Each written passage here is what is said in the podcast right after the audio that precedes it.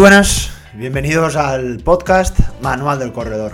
Estás en el episodio número 99. Estamos ya cerca, cerca de eh, llegar a los tres dígitos en este, en este podcast Manual del Corredor y yo, vamos, yo encantado, un placer, ¿no? El poder llegar a esas tres cifras. Nada, simplemente, como siempre, en estos últimos episodios, recordarte que aún estás a, tiempo a enviarme ese, audio. Esta semana es la última semana, eh, si puede ser antes del fin de semana, genial. Para prepararlo he recibido ya muchos mensajes de muchos corredores, de anécdotas muy, muy divertidas y la verdad que creo que va, a quedar un episodio, pues eso, muy divertido y que creo que al final eh, mi, idea ¿no? es eh, reflexionar sobre que correr, pues a muchos de nosotros nos ha aportado cosas muy, muy buenas, muy bonitas muy divertidas y que creo que estas eh, experiencias son las que realmente se quedan, ¿no? A veces la marca que hice hace en aquella carrera hace seis años, pues mm, probablemente casi ni me acuerde, ¿no?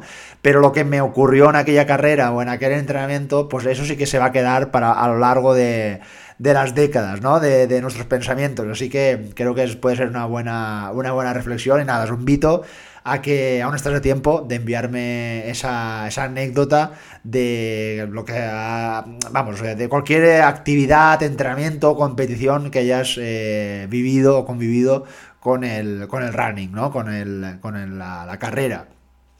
Bueno, pues antes de empezar con el episodio, pues eh, me gustaría comentaros que este fin de semana estuve en Santa Pola, en su media maratón. Nos salió un día un poco, un poco intempestivo. Tuvimos, eh, bueno, toda la carrera con lluvia.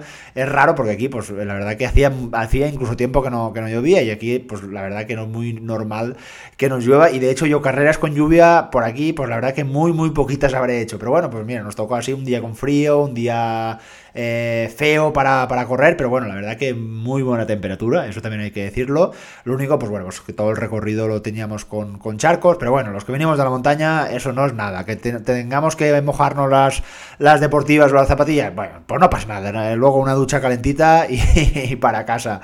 A nivel de, sensaciones, bueno, pues muy bien. Yo entendía que esta carrera iba a ser como parte de, mi preparación. Yo había hecho un punto y aparte en mi temporada después de, como había comentado, en el maratón de, de Valencia después de unas navidades más tranquilas, con muchos rodajes, eh, ese trabajo más feo, ¿no? Que se llama dentro de la temporada, ese trabajo eh, más eh, aeróbico, con muy poquitas series. De hecho, aún no he empezado ni siquiera a casi a tocar las intensidades más altas porque ahora mismo pues, mis objetivos están muy, muy alejados. Entonces, para mí no tenía ningún sentido llegar a esta carrera con un buen momento de forma, sino al, revés, el intentar llegar con, con, buenas sensaciones, disputarla, correrla, eh, ver una carrera que me habían hablado muy bien de ella. Y la verdad que tengo que hablar bien a nivel de organización y a nivel de ambiente que a pesar, como te decía, del día tan feo que tuvimos, las calles estaban repletas de, gente animando. Y la verdad que muy bien, lo dicho, a nivel de sensaciones, eh, genial, ha sido mi segunda mejor marca en, en medio maratón, así que bueno, pues estoy muy contento, al final hice hora 27 un poco larga. Yo creo que sería hora 27 porque me salieron eh, un poquito más de metros y debido a que en la primera parte de la carrera había muchos charcos y lusos de nosotros, eh, digo para mí y muchos de, los corredores, evitábamos los charcos para no mojarnos las zapatillas, pero al final ya daba absolutamente igual porque no paraba de llover y los charcos, vamos, no paraban de, incluirse a lo largo del, recorrido, con lo cual evitarlos pues tampoco era lo más eh, razonable. Así que, pues bueno, pues con la idea de evitarlos, ir por las aceras, eh, hacer eh, varios zigzag, pues al final salieron un poco más de, metros, con lo cual, eh, lo dicho, sensaciones muy buenas. No, aspectos negativos, bueno, negativo tampoco, pues que como parece ser que estaba lloviendo y hacía un poco de frío, pues el sensor óptico de mi muñeca, pues se ve que no le dio la gana de contar bien y nada más salí a los primeros momentos, mi reloj ya marcaba 170 pulsaciones, que en mi caso eso ya es ya cerca de la zona 3 alta y casi llegando a la zona 4, con lo cual no tenía ninguna lógica. Con lo cual la tuve que hacer mucho a, sensaciones, teniendo como referencia los ritmos. Cogí un ritmo muy estable de 4-10, nada más la carrera se eh, estableció un poco más, eh, vamos, se alargó porque al principio había un poquito, como siempre en todas las carreras, un poco de, muchedumbre que costaba avanzar, pero luego una vez ya cogí el ritmo, pues mantuve ese, ese, ritmo bastante constante a lo largo de todo el recorrido y la verdad que muy bien. Al final, pues los dos últimos kilómetros sufrí un poquito, no voy a decir que no, pero eso también forma parte de, de estas carreras. Y nada, muy bien, la verdad que con buenas sensaciones de, pasar un buen día en, Santa Pola, de ver también algunos corredores que me reconocieron eh, por el podcast, por las redes sociales, que mira, yo no, la verdad que no estoy muy acostumbrado a que me, a que me reconozcan, la verdad que una sensación eh, extraña y una sensación también bonita a la vez, ¿no? El ver que que pues estos podcasts, ¿no? estos episodios pues llegan a cada vez a, más gente y yo lo he dicho, encantado de, poder ayudaros eh, semana tras semana al contenido de, estos episodios. Así que nada, vamos hoy con el, como te decía, el contenido del episodio de hoy. Hoy lo voy a dedicar a una duda, justamente a una duda que me planteó un, corredor que le llevo su preparación y me, dijo, y me dijo, oye, ¿tú has oído hablar de los kilómetros basura? ¿Tú qué son los kilómetros basura? Y sinceramente, porque a mí no, a mí no me cuesta decirlo, eh, no es un tema que lo, te, lo sepa exactamente qué es lo que es, así que me puse un poco a investigar. ¿Y cuál fue mi sorpresa? Que al teclear, pues esos kilómetros basura en Google, pues aparecían como bastantes artículos y curiosamente, eh, ahora te los voy a explicar un poquito, estos artículos, ninguno de ellos, ninguno de ellos decía lo mismo. Cada, cada página o cada artículo o cada entrenador Vamos, decía cosas muy diferentes, incluso unos lo asociaban como algo beneficioso y otros lo asociaban como algo muy, muy negativo. Normalmente hay más negativos que, positivos. Así que vamos con el contenido del episodio de hoy, vamos a, saber qué exactamente qué son los kilómetros basura. Y yo me voy a aventurar, ya que cada uno ha dicho su definición o lo que para él cree que son los kilómetros basura, pues eh, yo también voy a hacer mi pequeña aportación o mi pequeña opinión al final del, del capítulo de lo que para mí son los kilómetros basura. Bueno, pues como te decía, si tecleamos kilómetros basura en Google, vemos ahí muchas, mucha información. Por ejemplo, eh, la primera, la web de Runners World, ¿no? Pues una de las webs más famosas de, para los corredores que podemos encontrar eh, en la famosa revista. Bueno, pues una de las webs más reconocidas.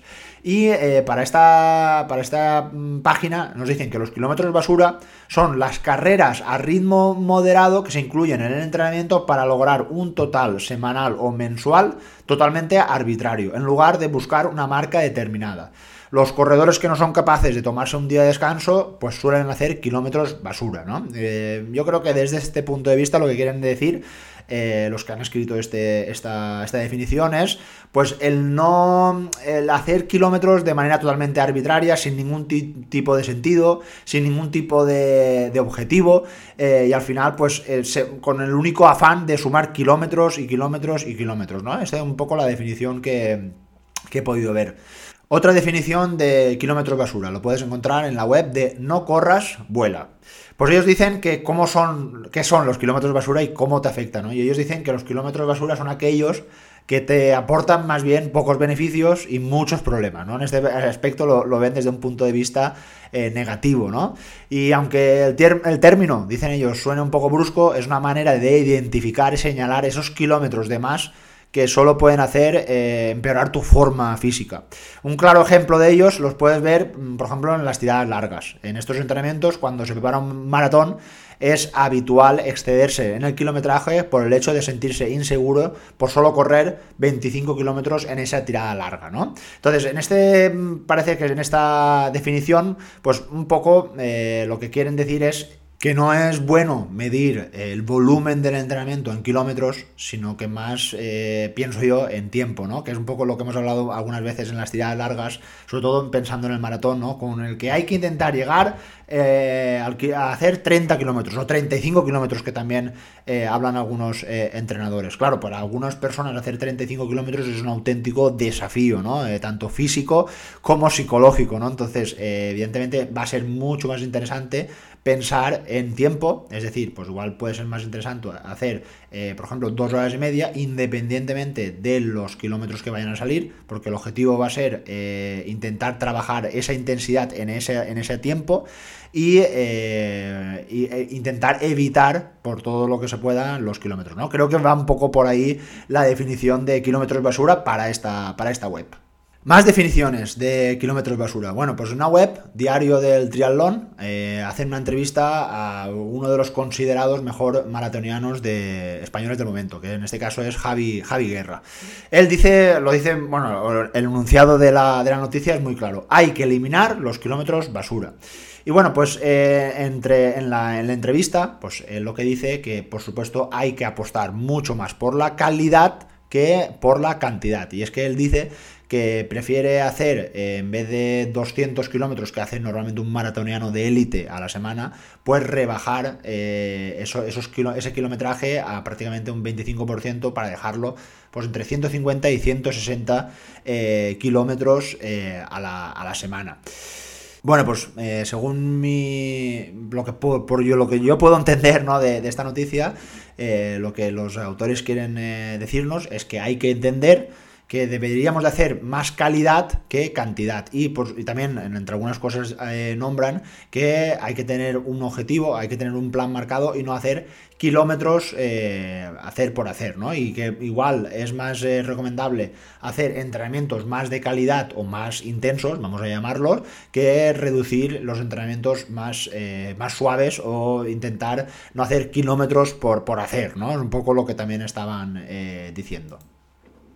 Bueno, pues como has podido comprobar, hay muchas definiciones de lo que son los kilómetros basura y normalmente, como te decía, en muchos de estos casos son eh, negativos, ¿no? Eh, en definitiva, o en resumen, asocian a los kilómetros basura como esos kilómetros eh, corriendo, sobre todo normalmente a baja intensidad, que digamos que no aportan eh, mucho, según ese punto de vista, no aportan mucho rendimiento al, corredor, ¿no?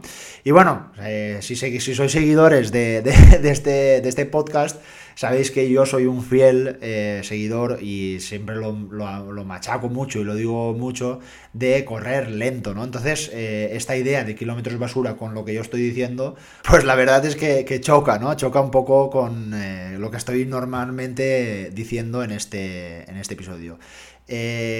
De hecho, pues te tengo que confesar que en muchas ocasiones muchos corredores dudan, ¿no? Dudan sobre si este sistema eh, puede llegar a, provocar justo lo que están diciendo sobre los kilómetros basura, ¿no? Sobre que son eh, kilómetros que te van a perjudicar en tu rendimiento, que mejor eh, no hacer estos entrenamientos tan suaves de, zona cero, no hacer estos entrenamientos, estos kilómetros de más que no te van a provocar nada, sino, lo dicho, ¿no? Mejor optar por el entrenamiento más de calidad que el entrenamiento de, cantidad. Esto, vamos, suena muy bien, por supuesto, suena siempre mejor algo de calidad que no estar tiempo y tiempo y tiempo y eh, machacando.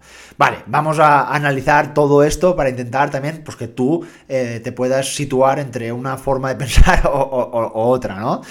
Em, ya hemos hablado sobre los beneficios que, tiene eh, correr lento, ya sabes, pues el mejorar la flexibilidad metabólica, ¿no? Mejorar el metabolismo de las grasas, es decir, que vas a ser cada vez más eficiente usando eh, el combustible de la grasa como una fuente de energía de calidad. Y esto pues solo se puede conseguir eh, corriendo lento. Solo se puede conseguir corriendo a las zonas de entrenamiento bajas para que luego, eh, porque la realidad es que la gran mayoría de esfuerzos que tenemos nosotros los corredores son eh, aeróbicos, es decir, el gran mayor, la gran mayor parte de, de, esas intensidades van a estar dentro de las capacidades aeróbicas. ¿Por qué? Porque normalmente vamos a hacer carreras de larga duración, es decir, normalmente vamos a hacer carreras que superen la hora, con lo cual al superar la hora, la gran mayor parte de, esa, de ese metabolismo va a ser aeróbico, es decir, vamos a, necesitar eh, que ese combustible de la grasa sea un combustible de calidad. Otro de los factores que hacemos cuando corremos de. o, las mejoras ¿no? que podemos eh, encontrar al correr lento, pues otro episodio también que hablamos de las mitocondrias, ¿no? De cómo vamos a fabricar eh, unas mitocondrias mucho más efectivas, eh, mucho más eficientes, vamos a, hacer esa biogénesis mitocondrial, ¿no? Que hablábamos, que las íbamos a, convertir en mitocondrias dentro de nuestro, nuestro sistema celular, ¿no? El, adaptar estas mitocondrias para convertirlas de la forma más eficiente. Y esto, pues también solo se puede hacer eh, corriendo de, forma, de forma lenta, ¿no? Corriendo lo que llamamos corriendo lento. Entonces, eh, si optamos por el trabajo de calidad, por supuesto que vamos a, optar a, otros, otro tipo de beneficios. Con lo cual, eh, ¿cuándo pueden ser kilómetros basura según mi punto de vista? Pues muy fácil de entender para mí.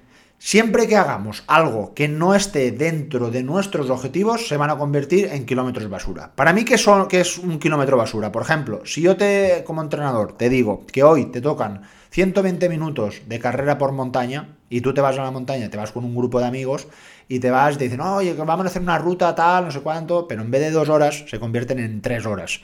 Y en vez de normalmente que yo pensaría que hubieras hecho en esas dos horas 12 kilómetros, lo has convertido en 18 kilómetros porque lo has hecho en 3 horas.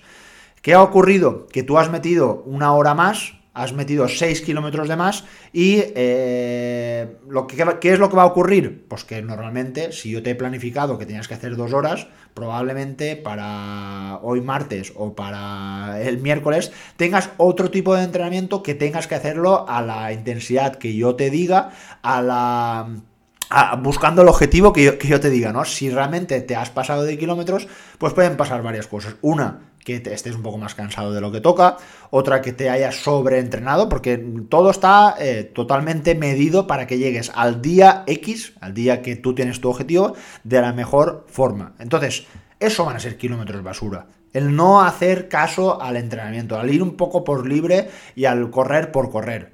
Para mí esos son kilómetros basura. También son kilómetros basura si eh, la sesión de series controladas que te había puesto eh, esas series encuesta o esos cambios de ritmo que te había dicho que tenías que hacerlos en zona 2, una zona no tan intensa, o tenías que haber hecho 6 eh, series de, de 1000 metros, por ejemplo, y tenías que haberlas hecho en zona 3, y en vez de haber hecho 6 has hecho 7 o en vez de haber hecho 6 has empezado los tres primeros demasiado rápidos y los últimos 3 los has hecho por debajo de la intensidad marcada, eso también serían kilómetros basura. Es decir, todo lo que no sea hacer ese entrenamiento, esos kilómetros eh, dentro del objetivo marcado, se van a convertir en kilómetros basura.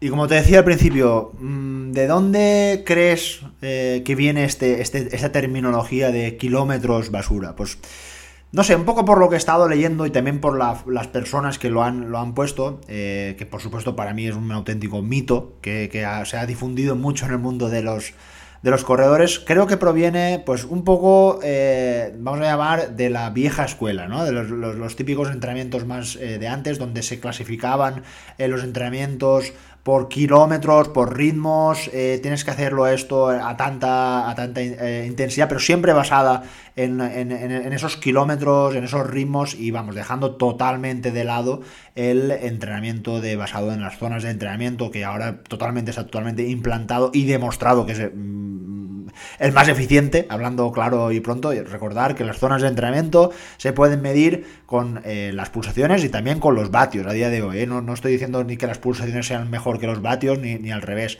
Pero no hay que medir la intensidad solo, solo y únicamente por ritmos. Y esto es bastante habitual de la, del entrenamiento antiguo, por la, evidentemente por la, la, tecnología que había en, aquel entonces.